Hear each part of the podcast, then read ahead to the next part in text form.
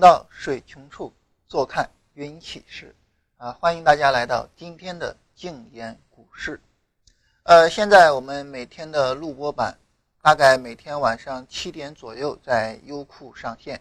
嗯，然后呢，我们优酷现在已经开通了直播的功能，也就是大家在优酷里面点进我们的自频道，就可以看到直播的链接，这样可以非常方便在优酷直接看直播。呃，我们现在的公众号呢，已经开通了客服的功能啊。之前呢，大家一直是在群里面有问题哈，问振兴，然后振兴能回答的会回答一下哈，不能回答，然后转过来问我一下，再给大家聊。那现在呢，这个微信的客服这一块是雅琪在负责。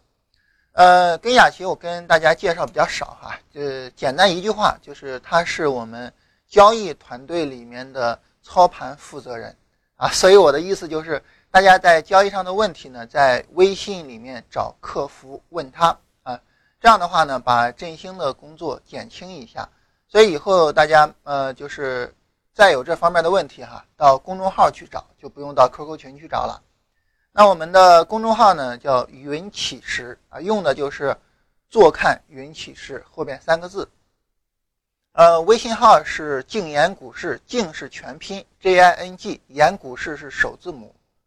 呃，然后大家搜索就可以添加微信号，或者是在我们的视频里面扫码添加。嗯，QQ 群呢主要是用来跟大家发布一些节目的动态啊，包括一些。重大行情的变化，跟大家发一下。呃，群号是幺七七七八二二八幺啊，这是一个禁言群。呃，说完广告哈，今天大家比较关心的就是美联储加息这个事情。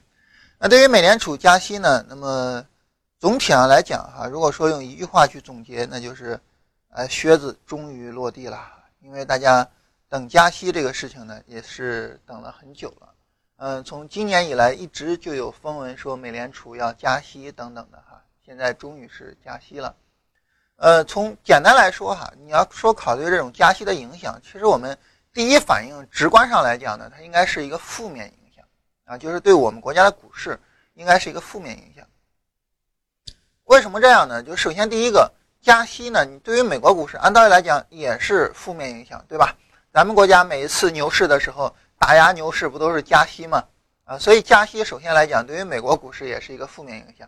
其次一个呢，美国加息之后呢，很多的美元资产要回流回美国。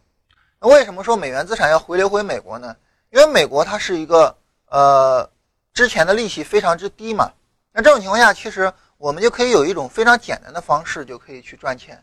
什么方式呢？就是你在美国大量的去拆借美元，就你在美国借钱。因为你利率很低啊，所以你这个贷款利息你不用付多少钱，然后你就拿着这个美元，你不用到其他地方去搞什么投资那些太复杂的哈，你就直接到，比如说到澳洲，你直接存起来，因为它利息高啊，那你直接在那边赚那个利息，啊，已经能够去挣钱了啊，其实这叫套息交易。呃，之前呢是日本一直是低利息哈，所以套息交易主要在日元上做。那零八年的金融危机之后呢，套息交易呢？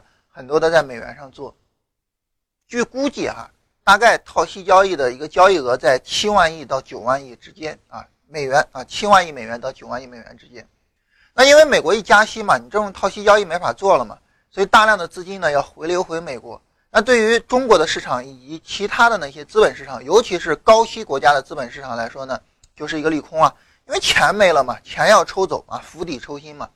所以从理论上来讲呢，这个玩意儿它应该是一个利空的一个影响，但是哈，风险这个东西它比较有意思。呃，我之前曾经跟大家分享过，在零七年的时候，当时零七年五三零的时候呢，那么五三零当时是印花税直接增加到千三，那这就等于是直接是为民呃与民争利啊！你在股票上挣的钱，国家是要通过印花税收走很大一部分的呀。所以在当时呢，那么。呃，股市暴跌啊，就是史称“五三零暴跌”。当时一个朋友就跟我说过这样，就是我一位前辈哈跟我说过这么一句话，他说：“所有人都看到的风险，其实呢就不是风险啊，因为所有人都知道五三零这个消息一出来肯定是暴跌啊，那这就不是风险。尤其是对于你稍微的有一些专业能力的人，你在那个地方其实是套不住的啊，对于五三零来说哈，首先对于基本面，这个你一看它加印花税这个东西，一看就知道是一个利空嘛。再一个呢，从技术面，咱们来看一下五三零当时的日线图哈，在五三零那个时候，我们来看一下日线图的走势，我们看它是不是一个非常明显的背离啊，对吧？非常明显背离，然后五月三十号当天，呃，正好呢是一个背离的一个红柱变成绿柱，所以你这很明显是一个出货的信号啊。所以在当时来讲呢，无论是消息面非常简单就能分析，还是说技术面上有明确的出场信号，那那一次呢，其实都套不住人的。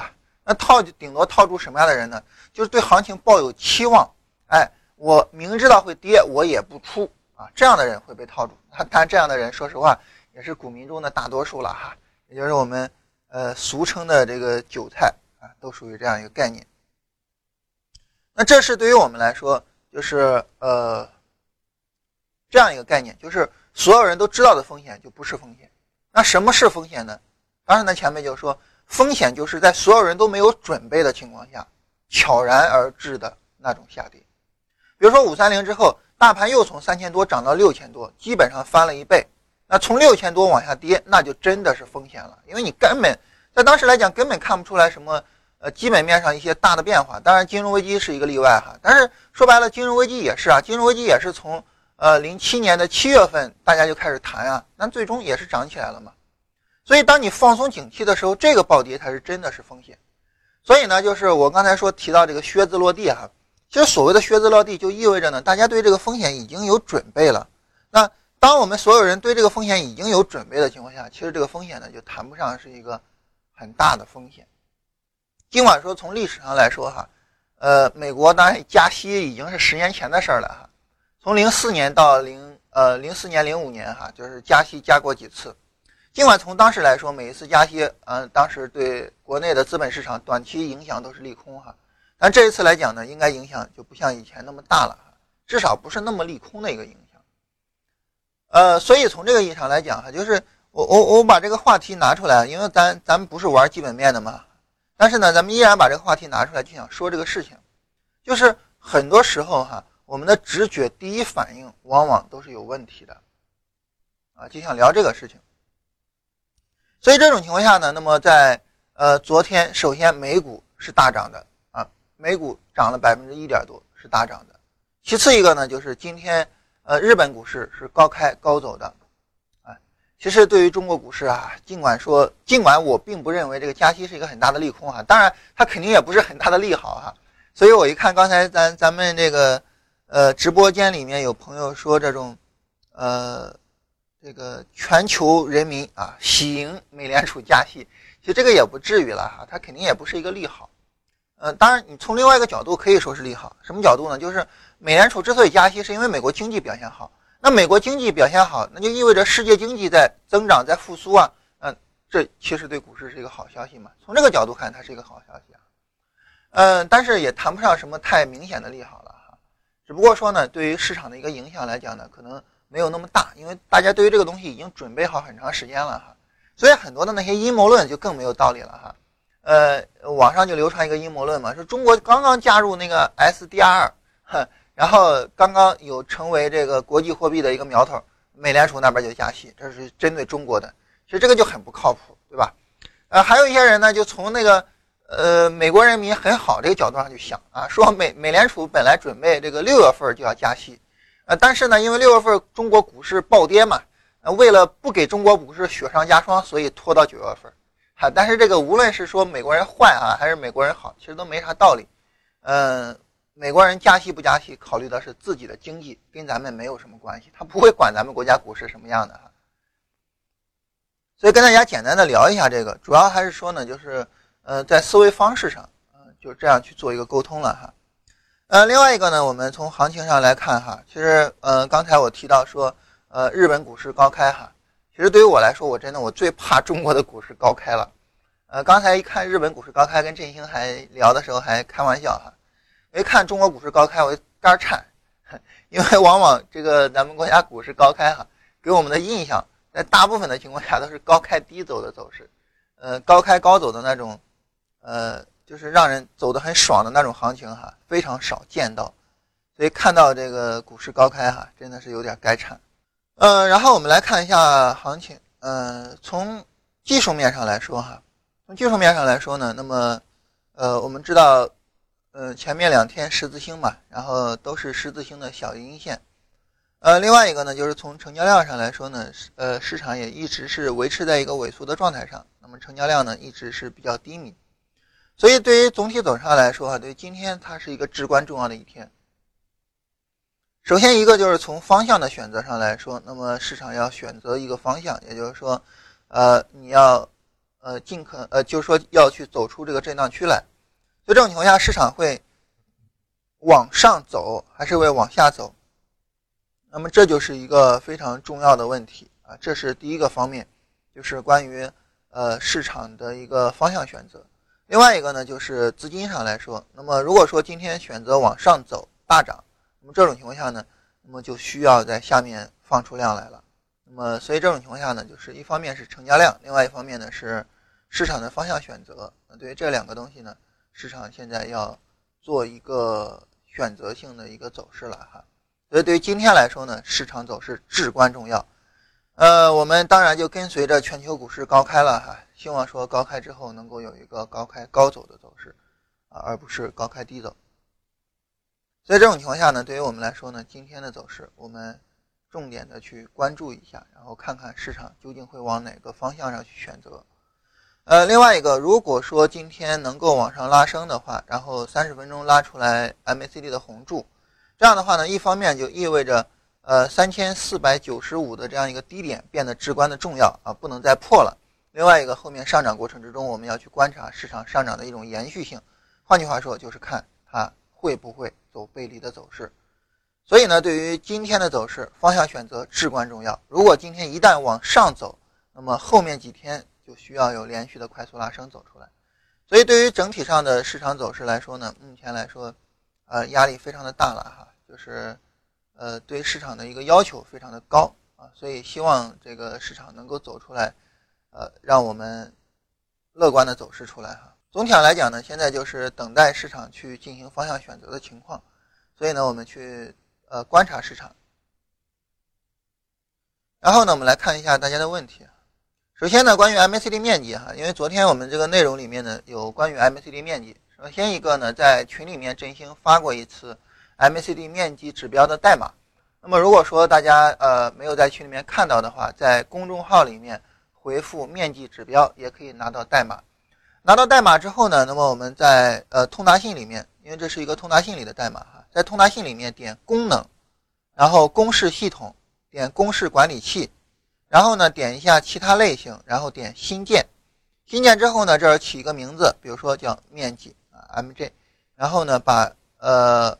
那个代码复制到下面的内容里面，然后点确定啊，这样就可以了，这样就有这个指标了。有这个指标之后呢，那么想要把这个指标调出来，直接输入 MJ，也就是面积啊，这样呢，指标呃下面这个指标就成 MCD 的这个面积指标了，就是这样的一个方式。分时图基本上等于一分钟图啊，基本等于一分钟图。MT 四如何获得 MT 四的面积指标？这个需要写 MT 四的代码哈。判断背离的时候，是不是 DF 回到零轴就要重新计算？呃，是这样哈，是不是回到零轴就要重新计算呢？不是说回零轴之后马上就要重新计算，或者是不是每一次回零轴都需要重新计算？需要重新计算的，呃，需要重新计算的，主要是背离之后的回零轴啊。如果说市场是背离之后回零轴，那么我们就需要重新去计算。那反过来呢？它如果不是背离之后的回零轴呢？那么需要去计算的必要性就不大了。呃，为什么呢？我们来看一下哈，来看它有的时候呢，市场拉升过了零轴，那当它过零轴没多远，一回撤就到零轴上了。那像这种就不算哈，这种就属于是正常的回零轴。那只有说背离之后回零轴需要重新去计算，所以是这样一个情况。微信公众号，我们的这个呃微信号是“静言股市”，静是全拼，言股市是首字母，所以就是 J I N G Y G X 呃 Y G S 啊 J I N G Y G S。呃，复盘如果说跌停打开跑啊，复盘的那些股票跌停打开跑，而不是买进。对于复盘来说，我们跟大家说过很多次啊，你去测算，呃，怎么去呃判断这个复盘股票的一个下跌的空间？那么你从它停呃停牌那一天一直到今天，你看市场是一什么情况？呃，中远航运这只股票呢是八月七号呃停牌的。那么我们来看一下哈，从八月七号至今，呃，八月七号至今呢，八月七号是三千七百四十五点，到现在其实距离并不远哈。那这这只股票还好一点啊，三千七百四十五点。到现在的距离并不算远，这样还好。它距离越远，就说明它补跌的一个需要就越大啊。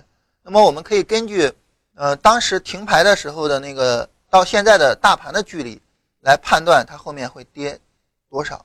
六零幺三三六算不算是绝佳机会啊？谈不上哈，算一般啊。首先一个哈就是。呃，对于机会上来说呢，算比较一般。第二一个呢，就是对于这种绝佳机会，我跟大家说哈，如果它是绝佳机会，你买呃买的时候怎么买呢？在低周期上三十分钟去买啊。那低周期三十分钟买，勉强的话呢，哈，就是勉强是在呃十十二月十四号买进。所以呢，这个买点也早过了，隔着柱墩还能比较背离吗？这说明是高级别的哈，不是本级别的。零零二二四零。零零二二四零，那么今天的是复牌，它是十二月九号停牌的。这样呢，你看一下十二月九号到现在的大盘，十二月九号到现在大盘是往上涨的嘛？所以这只股票呢，它总体上可能会往上涨啊。当然今天也直接冲到涨停了嘛，所以这样就没啥好担心的了。高级别的绝佳进场，在低级别找进场机会，肯定是进到非常好的位置上，而不是反过来进的很差呀。你只有在低级别找进场位置，才会一点都不滞后啊！呃，我们现在仓位是百分之六十，呃，大家可以根据自己的情况去定一下仓位。广发证券是不是有一个墩内背离啊？这个是不是有墩内背离？首先一个要说明一下周期，呃，三十分钟周期的话，在昨天是有一个墩内背离的。零轴以下的金叉可以买吗？零轴以下就说明市场比较弱，那这个时候的金叉肯定就不能买嘛。零零二四四八，中原内配，这只股票走的挺强啊，这个没有什么问题，而且它也是，呃，应该是上零轴之后的第一次金叉哈，这股票走的很强，没有什么问题，至少短线上来说没有任何的问题。啊，我们就拿着这只股票来说哈，零零二二四八，嗯，那么这只股票来说呢，我们很明显能够看到在三十分钟图上。呃，十二月十四号十点三十出绿柱，这个绿柱就是一个绝佳机会。那我们在五分钟进场，那么在五分钟进场呢？那么进场位置的话，呃，就应该是要到就要到十二月十五号了哈，在十二月十五号进场。那这个位置上去进场的话，你看从你进场之后，你就再也没有到过你的成本价，所以这个这个谈不上说那个就是谈不上说差哈，就是。就这种思维方式或者说操作方式，嗯，肯定谈不上差。背离的时候基本都是在零轴以下的。对，如果说是底背离的话呢，它基本就是在零轴以下。如果是底背离，基本就是在零轴以下的。但是我们要考虑一个问题，就是你在背离进场，你并不是说在找机会的那个周期就进场。找机会的那个周期呢，它最好是在零轴以上啊，最好是在零轴以上，否则的话，它谈不上是那种非常强势的。绝佳机会，那你进场呢？是在低周期进啊，它在高周期上有一个呃机会上的一个优势，那在低周期进那就没有事儿啊，所以就是这样哈。那么我们来跟大家呃，现在九点五十哈，我们来跟大家聊一下缠论的内容。呃，关于聊缠论的内容哈，可能会让大家很失望啊，因为呃，我们本来也没想着说跟大家去讲解缠论啊。就是没有想着说跟大家去详细的去讲解缠论究竟是个什么概念，然后，呃，就是它的分型啊、比啊、线段啊究竟什么定义？其实说白了哈，如果说你看缠论的原文，因为缠论原文里面它有非常详细的对分型的定义、对比的定义，你看原文看不懂，那我说呃我去讲啊，那应该也是讲不通哈。我想跟大家聊缠论呢，主要是想聊的就是。呃，我自己在缠论上的收获，或者是呢，我们应该怎么样去学习别人的方法？在这里呢，那么我们学习别人的方法哈，我想辩证的讲两个问题，呃，哪两个问题呢？就第一个问题就是一定要打开心胸去学，第二个问题呢就是一定要以我为主去学，这两个问题呢，我们详细的来说一下。呃，首先第一个问题就是一定要打开心胸去学习。我在两千零三年上的大学哈，两千零三年那个时候刚进经济系，呃，然后呢，我们在大一的第一学期有一门课叫国民经济管理这一门课，嗯，在当时呢，上课的老师就说啊，这个当时有一次课，因为他是，呃，上课的话会是那种大堂课嘛，大堂课一般情况下就是，呃，两个小时，那这两个小时的课呢，呃，然后呢，让学生去发表观点啊，当时呢，老师给出的题目是，你认为政府在经济发展中。呃，能够起到什么作用？应该怎么样去起作用？在那一次呢，我就聊了东北振兴的问题啊，因为在呃零三年的时候，那个时候我们刚刚提出来东北振兴这个概念啊，所以呢，当时我主要聊了东北振兴的问题。在聊那个东北振兴问题的时候呢，我就说，呃，我们在东北振兴这个问题上，可能一开始的方式方法就是错误的。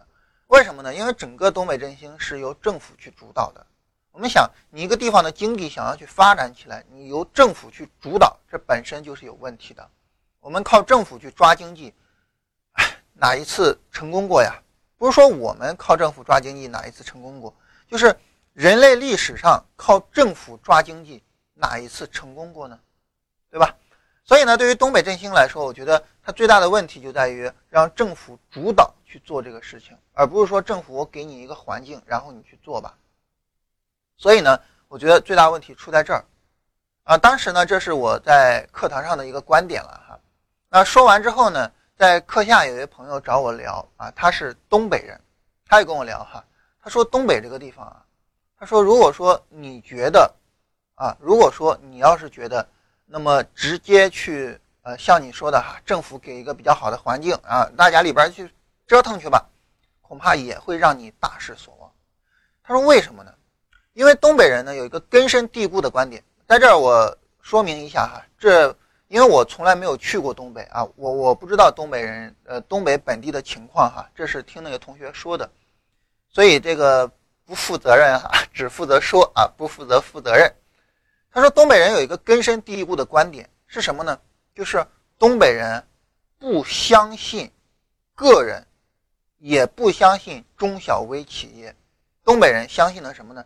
东北人相信的就是集中精力干大事儿，也就是政府、大企业啊，这个东西我相信。你过来落马，你上来上一个大的工厂，然后一下能招很多人，然后去发展一个大的经济，哎，这个我信。但是呢，你说，哎，我我现在搞一个节目哈，比如说我搞一个自媒体啊，这个中国第一个股票类自媒体啊，未来发展前景很广阔。对不起，这个我不信，就是他们不相信个人的创造力。不相信中小微企业的创造力，他们相信的是那种大企业一步到位的这种经济。他说：“其实我作为一个东北人啊，我也不知道东北振兴到底要怎么搞啊。因为首先就是他认同我那个观点，就靠政府抓你是抓不起来的，经济你不能靠政府去抓起来的。就说白了，经济这个东西哈，为什么不能靠政府抓起来呢？很简单，因为经济在很大程度上它是一个内生性的东西。什么叫内生性呢？就是哥几个凑到一块儿，自然而然的经济就发展，这叫内生性，它不是一个外生性的。外生性就是外部给它一个力量推动它往前走，不是这样的，它是内生性的。我跟大家举一个简单的例子哈，经济怎么发展呢？你比如说，假如说我，呃，我我大家知道我老家山东农村的嘛，那你比如说我在山东农村啊，假如说这一片地方哈，几个村子啊，一共有呃三五百户人家，我是个卖电视的。那这种情况下呢，可能一年也就卖出去几台电视，因为我们知道电视这个东西它淘汰比较慢嘛，好几年才淘汰，所以它更新换代比较慢。这几百户人家可能有几家或者十几家更新换代就不错了。那对于这几户来讲，我一方面我既没必要去提升什么服务啊，你好你好过来看看啊什么的，没有必要吧，对吧？因为你这个市场范围很小，而且就我自己这一家嘛，你要买不买，对吧？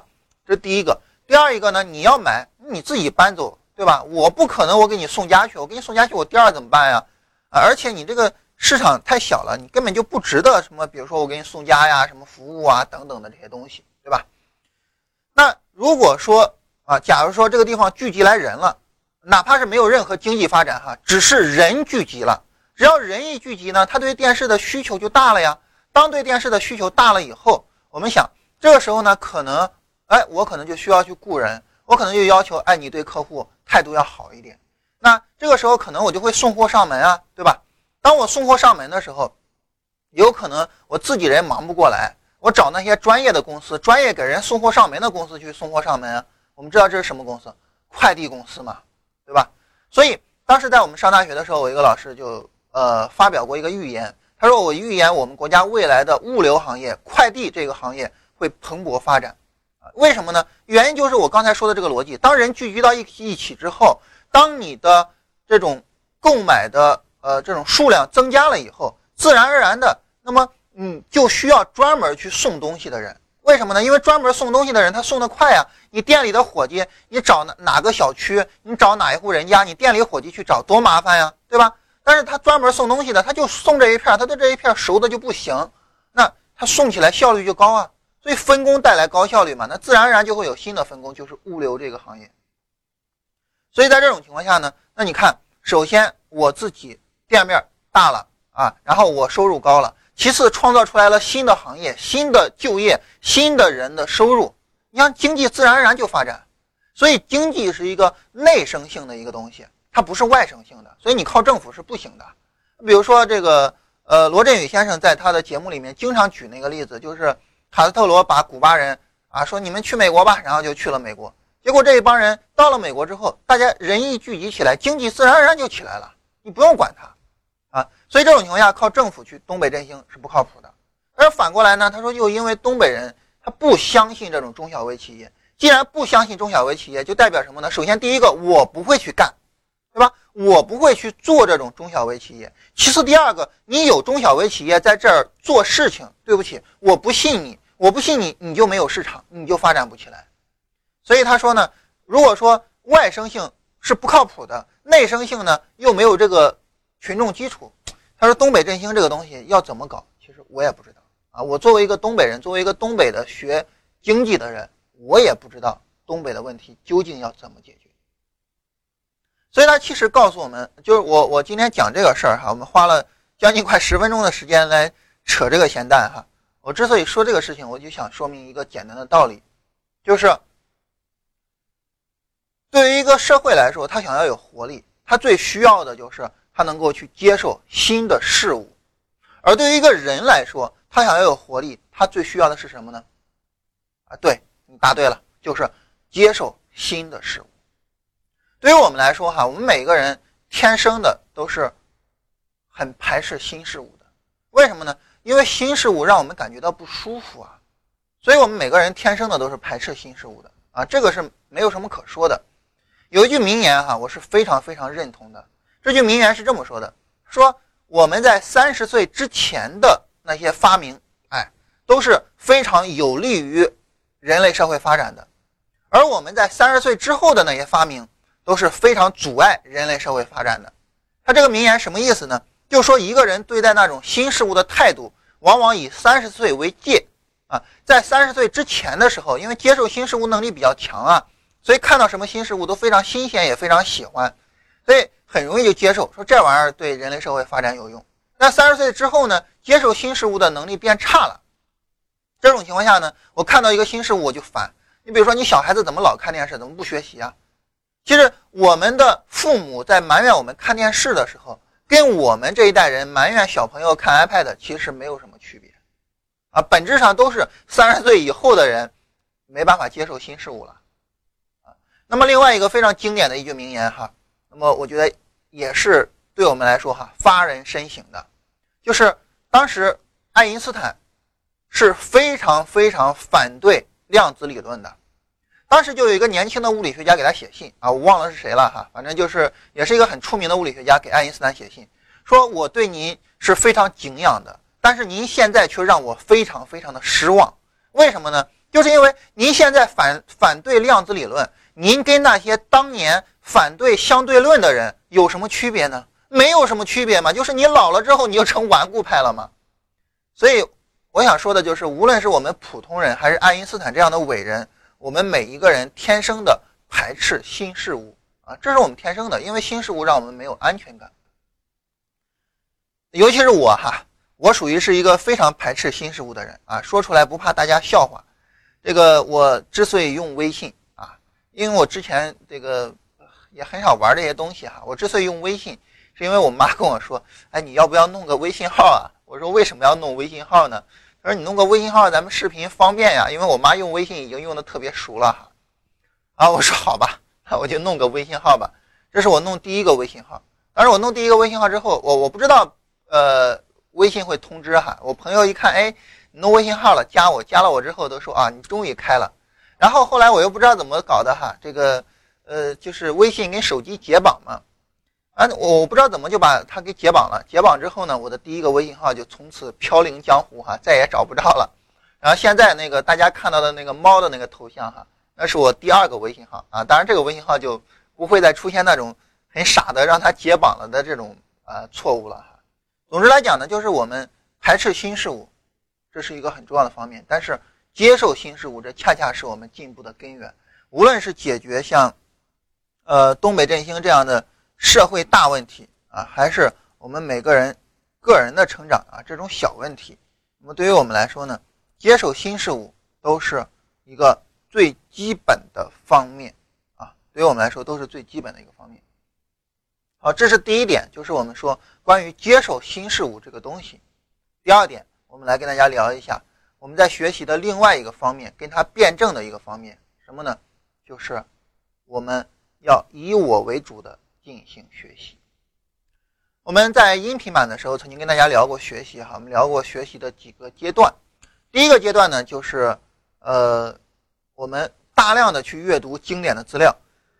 那么无论这个经典的资料，它对于我们来说，呃，你是认可还是不认可？它既然是经典的，你先去学习，啊，先去大量的博览群书，这是第一个阶段。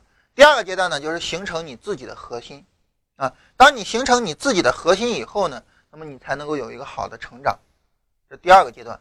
第三个阶段就是形成自己的套路，第四个就是往更好的去走，等等的。那后边我们就不说了哈，我就说。假如说你现在还没有形成自己的核心，那么你在看任何东西的时候，所有的东西哈，谦虚的去先去接受它，然后再慢慢的辨别。但是，一旦你形成自己核心了，比如说对于我现在来说，那我学任何东西都是以我为主去学习。什么叫以我为主去学习呢？就是我学你的东西，我不是为了学你的东西，我是为了查缺补漏，看看你的东西对我。有没有什么哎，查缺补漏的帮助？有没有可能弥补我在思维上的某一个缺陷，或者是我的技术体系的某一个漏洞？这种情况下哈，那么对于我来说呢，那相对来说呢，在学别的东西的时候会，呃，跟一般的可能不大一样啊。我不会是盲目的就去学别人的东西，或者是盲目的去认可别人的东西。我会更多的站在我的立场上去对这些东西做。相应的筛选，啊，这是我的这样一个态度。比如说哈，关于缠论，呃，我跟大家推荐了缠论之后哈，因为我确实非常非常认同缠论哈。我给大家推荐了缠论之后呢，那么很多的朋友就跟我聊啊，就说这个缠论啊太复杂了。当然，这个关于复杂和简单的这个事儿哈，这个辩证关系也特别有意思啊，非常适合我们。单拉一期主题来讲啊，这是我欠未来的又一笔债哈，大家可以帮我记在小本本上哈，免得以后我忘了。就目前的市场走势走的还是很不错的哈，而且是个股表现更好。我们看，呃，创业板现在是一点八二了，然后呢，呃，中小板现在是一点五几了，那么个股表现更好，所以总体上来说呢，现在的市场还是非常理想的。好了，我们接着扯淡哈，呃。对于我来说，哈，呃，刚才我提到说，很多人就觉得缠论特别复杂，但对于我来说呢，我就说两点啊，哪两点呢？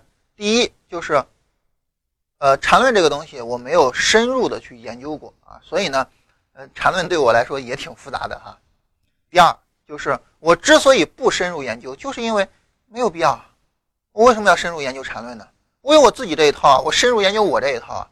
那我为什么看缠论呢？我就是用缠论跟我的这一套去对应啊，哎，所以我在这里呢跟大家聊一个非常非常重要的一点哈，这一点就是所有的交易方法在很大程度上他们是具有着一定的相似性的，哎，大家可能会觉得好奇怪哈，为什么呃我们很多的技术方法在很多地方会具有相似性呢？你比如说，你去看缠论，你会发现缠论它跟波浪理论、跟道氏理论好像都有点像哎。那波浪理论跟道氏理论像就不用说了哈，它俩真的太像了，对吧？那你比如说，呃，当我们使用 K D 指标去判断超买超卖的时候，跟我们使用 R S I 指标判断超买超卖，你发现它俩这个判断信号真的是重合性太强了。你说白了，这些理论它们为什么具有这么高的相似性呢？原因其实很简单。就是因为市场就这一个嘛，那市场就这一个，那你的理论就要让它所描述的市场尽可能的符合现实中的市场。换句话说，对于我们所有人来说，我们都要做到让我们的理论描述的市场跟现实中的市场相符合。那你想要做到这一点，你自然而然的就需要有一个条件啊，那就是你不可避免的就跟其他人有类似的地方呀。为什么呢？因为所有人的理论都是为了让它跟市场在很大程度上相符合呀。那既然说所有人理论都是这样的，那描述肯定差不多嘛。你比如说，我跟大家举一个生活中的例子哈。那比如说像呃，你问我，哎，你说这个呃振兴长什么样啊？啊，然后我就可以给你描述振兴长什么样啊。比如说这个 V 字脸啊，十年前是 V 字脸啊。呃，再比如说这个唱歌好听啊，等等的这些东西哈。然后你去问雅琪说：“哎，振兴什么样啊？”你说他跟我说的会天差地别吗？那当然不会了，因为这个振兴这个人他是一个客观存在的，他他就是这样的，对吧？所以我们两个人的描述肯定不会天差地别呀。那对于市场来说也是一样，理论是用来描述市场的，那市场它就是这一个样的，那不同的理论的描述当然就差不多了嘛。所以这就是为什么我们能使用别的理论查缺补漏啊。如果说，我们所有人的呃理论真的天差地别哈。如果说真的天差地别的话，那你也就没办法去利用不同的理论去查缺补漏了。为什么呢？因为差距太大了嘛，对吧？所以这种情况下呢，那么当我拿着我的这个核心的东西，我去找缠论查缺补漏，并且我拿着我的东西去理解缠论的时候，其实缠论就变得很简单了。它为什么变得简单了呢？我来跟大家说一下哈。首先第一个，你比如说对于什么叫分形？什么叫分形呢？其实分形很简单嘛，简单就可以理解。顶分形就是构造顶部结构啊，底分形就是构造底部结构啊。只不过说缠论对分形有个详细的定义罢了。那没有一个详细定义的话，就是这样啊。顶分型就是一个高点嘛，底分型就是个低点嘛。那对于我们来说呢，那么我们不用顶分型跟底分型，但是你也知道哪是高点，哪是低点呢，对吧？那什么叫比呢？比你就可以简单理解，这比就是一个上涨就是一个上涨比嘛。一段下跌就是一个下跌比嘛，那对于分型来说呢，它对于上涨比和下跌比有严格的定义，咱们就不说了哈。那对于我们来说，那 MACD 绿柱变红柱，这就是一个上涨过程啊。那红柱变绿柱就是一个下跌过程啊，你就可以理解 MACD 绿柱变红柱就是一个上涨的比啊，MACD 红柱变绿柱就是一个下跌的比，能不能这样理解？没问题吧？那什么叫线段呢？线段来说呢，就是一个由比构成的一个上涨。上涨下跌，上涨下跌，上涨下跌的一个过程，这就叫线段，对吧？那如果说这就叫线段的话，那么我们这样我们就可以理解了。那对于我们来说，这不就是一个波段式的上涨吗？对吧？所谓线段，你就可以理解为是一个波段式的上涨。那说什么叫中枢呢？中枢就是走出背雷来之后，DIF 需要有一个回零轴的一个回调。那 DIF 回零轴，你就可以视为是中枢啊。你看。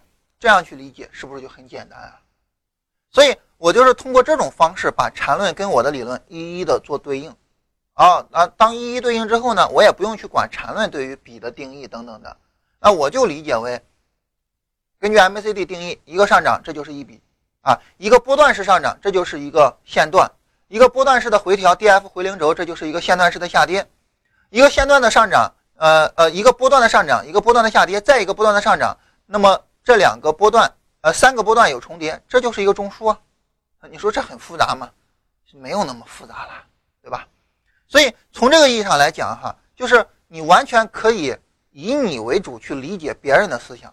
当然，你说那这个时候好像我我我理解起来好像就跟人家原本的思想就不一样哈。其实这个有什么好怕的呢？我跟大家讲一个故事哈，这个故事出自于《世说新语》里面哈，但这故事是真是假我就不知道了。啊，他说的是一个和尚哈，这个和尚南渡的时候，所谓南渡就是北方那个时候，呃，《世说新语》讲的是呃魏晋南北朝的故事哈，这都是一些小故事，大家可以看一下，特别有意思，可以说是中国古代的一个段子集哈。如果说那当时也就是没有微博，当时如果有微博的话，那《世说新语》刘元庆那绝对是大 V 啊，那里边段子真的是太猛了，真太太特别搞笑啊！大大大家有兴趣可以看一下，其中里边就有有一个人提到啊，说一和尚南渡，所谓南渡就是呃去长江南边去避难嘛，嗯，然后呢他南渡的时候就想，哎呀，说我在北方就混的不怎么样，我这南渡以后我到了南方混的肯定也不好啊，说怎么办呢？他想了想哈，老人家 想了一办法，什么办法呢？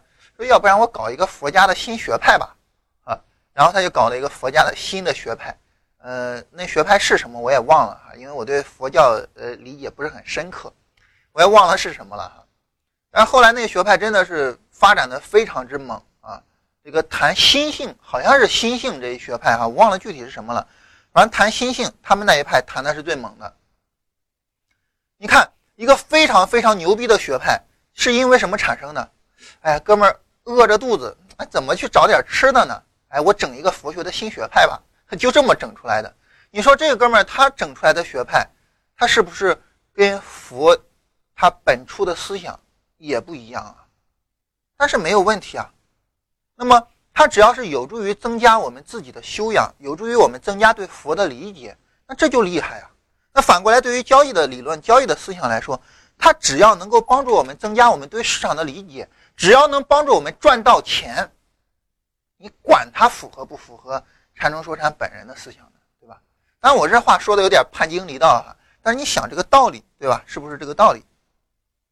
啊，这是关于我们跟大家说，就是呃，就是借用别人的思想的这样一个东西哈。就你看，我跟禅论这样一一对应之后，你理解禅论是不是就非常简单了呀？那反过来，你理解我这些东西，是不是也能利用你过去的经验去理解呀？当然，在这里我再特别强调哈，这是你树立核心之后，你已经完成了第一步和第二步之后。如果说你还没有树立自己的核心，别轻易的这么玩啊，这是玩火。在这里哈，我再跟大家讲一个佛教的经典故事啊，这个故事呢叫做《指月论》啊，这个故事出自于哪一本书我记不大清楚了哈，也是一本呃出自一本佛教的经典。说什么呢？说有一个人哈，就问一个呃，就比如说吧，我问振兴，哎，什么是月亮啊？振兴伸手给我一指，你看天上那就是月亮。然后我就看着振兴的手指说，哦，原来这就是月亮啊！哎，这是一个非常经典的论著。这个论著是用来指代什么呢？你比如说，有一个人问和尚，什么是佛呀？和尚拿出来一本佛经，说你就拿着这个你去悟吧，什么是佛？然后这个人盯着佛经，哦，原来这就是佛呀！其实我们知道，佛经不是佛，什么是佛呢？振兴手里面指的天上的那个物体才是月亮，而佛经里面所蕴含的道理才是佛，对吧？所以呢，对于我们来说哈，你不用忌讳去打破别人的那些套套罐罐，包括对于我来说，我跟大家说，我经常欢迎你们的是什么呢？主动学习。把我大卸八块，五马分尸，然后从中找到你想要的那个东西。为什么呢？就这个道理啊。那重要的不是我的理论，我的观点本身是什么，重要的是我这里边包含着什么，对你理解市场，对你提高交易能力，对你赚钱有用的东西，这才是我能够给你提供的真正有意义、有价值的东西啊。所以从这个意义上来说，我想跟大家说的是什么呢？就是我们看月不看纸啊，所以就这样一个概念了哈。这是关于我在学习禅论的时候我的这样的一个收获啊。那当然，禅论对我的帮助哈是全方位的啊。那么对于他来说，我跟大家说过，首先第一点，他的理论体系非常的全面。所以他给我的一个指引，就是说你要全面的、完整的建立你的理论体系。我们现在周播版慢慢再跟大家讲哈，我们说三年的时间嘛，那么这三年其实就是构造体系啊，我不是胡乱在搞在搞这三年的呀，所以就搞一个体系出来，这样对市场的理解才能更加全面。只有当我们对市场的理解够全面了，我们才能够真的把交易去做好。哎，这是第一个。第二一个呢，就是缠论的非常的思非常多的思想，你能看出来缠论它是一个正儿八经的做交易的人做出来的。你比如说，他说交易不是说出来的，是做出来的。那对于我们来说，我们如果就只搞周播版啊，就跟那个逻辑思维似的哈，一周出一期，对我们来说是最安全的。为什么呢？因为你不会去怀疑我呀，你就觉得这老师真有水平啊。但是我们每天做直播，那就有问题。有什么问题呢？那一旦说我们持有股市暴跌，那大家可能就对我们有疑惑。那你这水平到底行不行啊？啊，所以做直播它是有风险的。但是我为什么要做直播呢？就是因为作为一个交易者的尊严，你作为一个交易者而不是分析师，你要正儿八经的去做，而不是呃那种这个糊弄事儿的。所以这是禅中说禅给我的第二一个哈。那第三一个就是那些具体上的、具体的那些方法上的东西了。你比如说，他对 MACD 面积的一些使用，其实说白了，我之前没有接触过 MACD 面积。其实大家也能发现啊，现在我对于 MACD 面积使用的也很少啊，很少去用。但是呢，他对 MACD 面积的那些使用的那些方式，说白了，那我使用 MACD 柱子的长短，那也一样啊，也没有什么区别呀，对吧？所以从这个意义上来说哈。那么我想说的就是，对于我们来说，呃，这种具体的细节，啊，我从里边挖出来的，而这种细节，它不是那种什么细节呢？不是那种就是钻牛角尖的细节。我到底怎么去定义分型呢？怎么去定义比呢？当然，你钻这个牛角尖是好事儿哈，不是坏事儿。我在这里强调一下，包括大家学我们这些东西，那我也欢迎大家钻牛角尖啊，你仔细的问清楚到底哪里是机会，哪里该买，哪里该卖等等的哈。那么钻牛角尖并不是坏事儿啊。那么定义好分型了，定义好比了，对我们理解这个市场肯定是有帮助的。但是我想说的就是，真正如果说你是从别人那吸取营养，真正有用的细节是什么呢？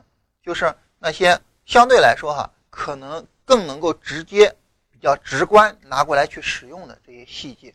你比如说，像它根据 MACD 面积去定义趋势的延续性，那我根据柱子高低其实没啥区别。那这样呢，他的那些具体方法就能够直接拿过来补充我的方法。所以哈，大概就这样一个概念，这是学这些具体细节的东西。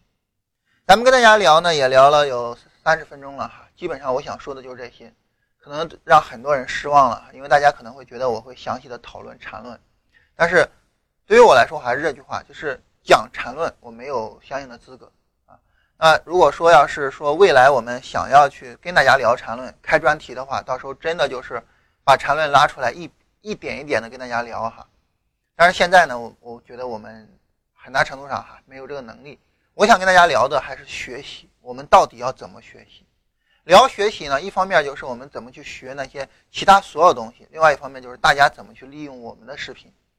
对于我们来说呢，那么我不会像缠论一样哈，缠论。呃，当然，因为人家厉害嘛，所以禅中说禅就说他的观点是包含了所有市场理论的。那我们水平一般哈，我们永远是认为我们只是市场的小学生啊，我们只是找到了一些我们觉得还可以用的东西啊，所以我们再跟大家说一遍，欢迎大家把我们五马分尸，找对你有用的那些东西出来。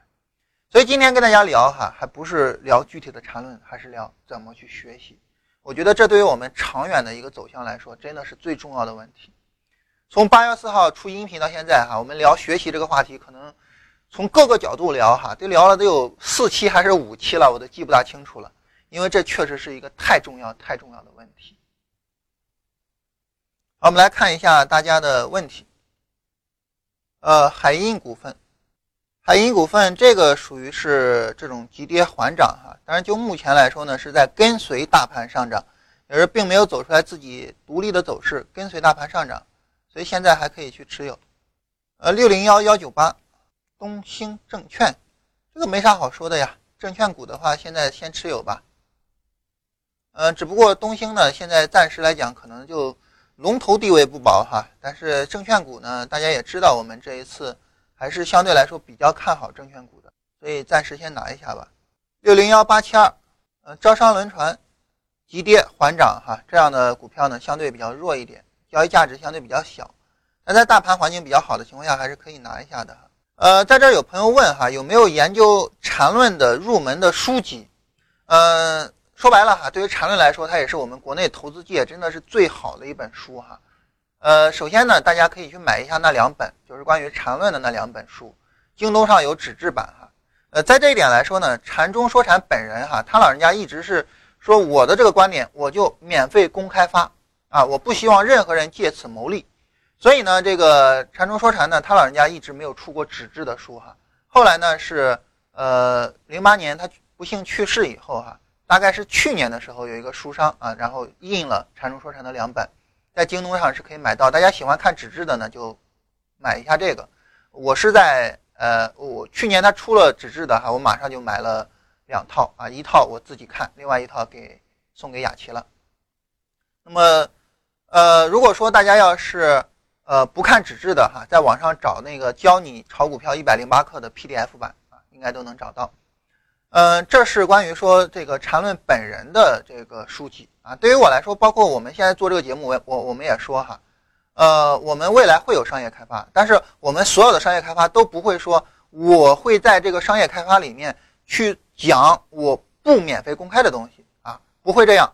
我跟大家说过哈，我的所有的知识，我所有的东西，我所有对市场的认识，无论任何东西，我会在这三年里面完完全全的公开。那么我做商业开发，跟振兴我们未来去做会员什么的哈，绝对不会说啊，这个会员里面我会讲一些不公开的东西啊，这个不会啊，没有不公开的东西，只是说我们可能需要一点时间，慢慢跟大家去公开，可能需要三年的时间而已。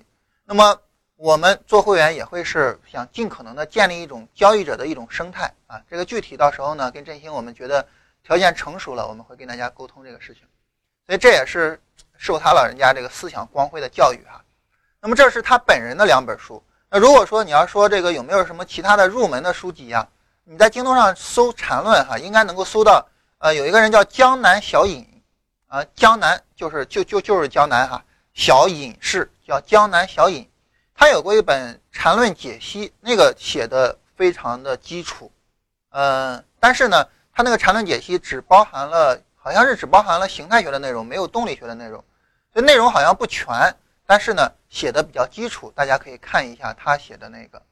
还有一位姓陈的，我忘了叫陈什么了哈，他也曾经写过一个禅论解析，相对来说也挺基础的啊。这两个人的禅论解析可以看一下啊。这是关于入门的书哈。新手进股市最需要注意的是什么？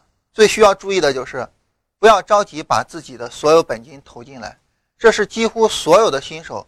都会犯的一个错误，就几乎所有的新手就是刚一开始入市，不管三七二十一，把所有的钱全砸进来，这是第一个，一定要千万千万要注意的，就是你拿你闲置的资金，拿你不用的钱，闲置的资金不用的钱哈，这个不是我在说，基本上所有的讲股票的人都会这么说，因为这真的是真的是金科玉律啊，没有比这个更。实在的道理了，啊，所以这是最值得注意的。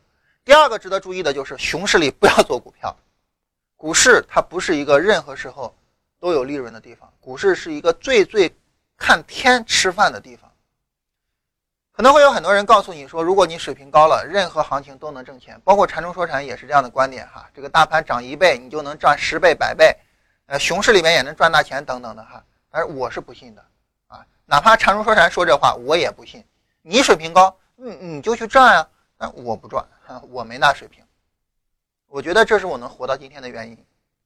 我之所以能够在股市里面活到现在，哈，在期货市场活到现在，我觉得对于我来说，我最大的幸运就是我刚一开始入市的时候只有一万块钱，因为那时候学生嘛，没钱，只有一万块钱。然后我在三个月很短的时间里面亏了百分之八十，亏了八千块钱。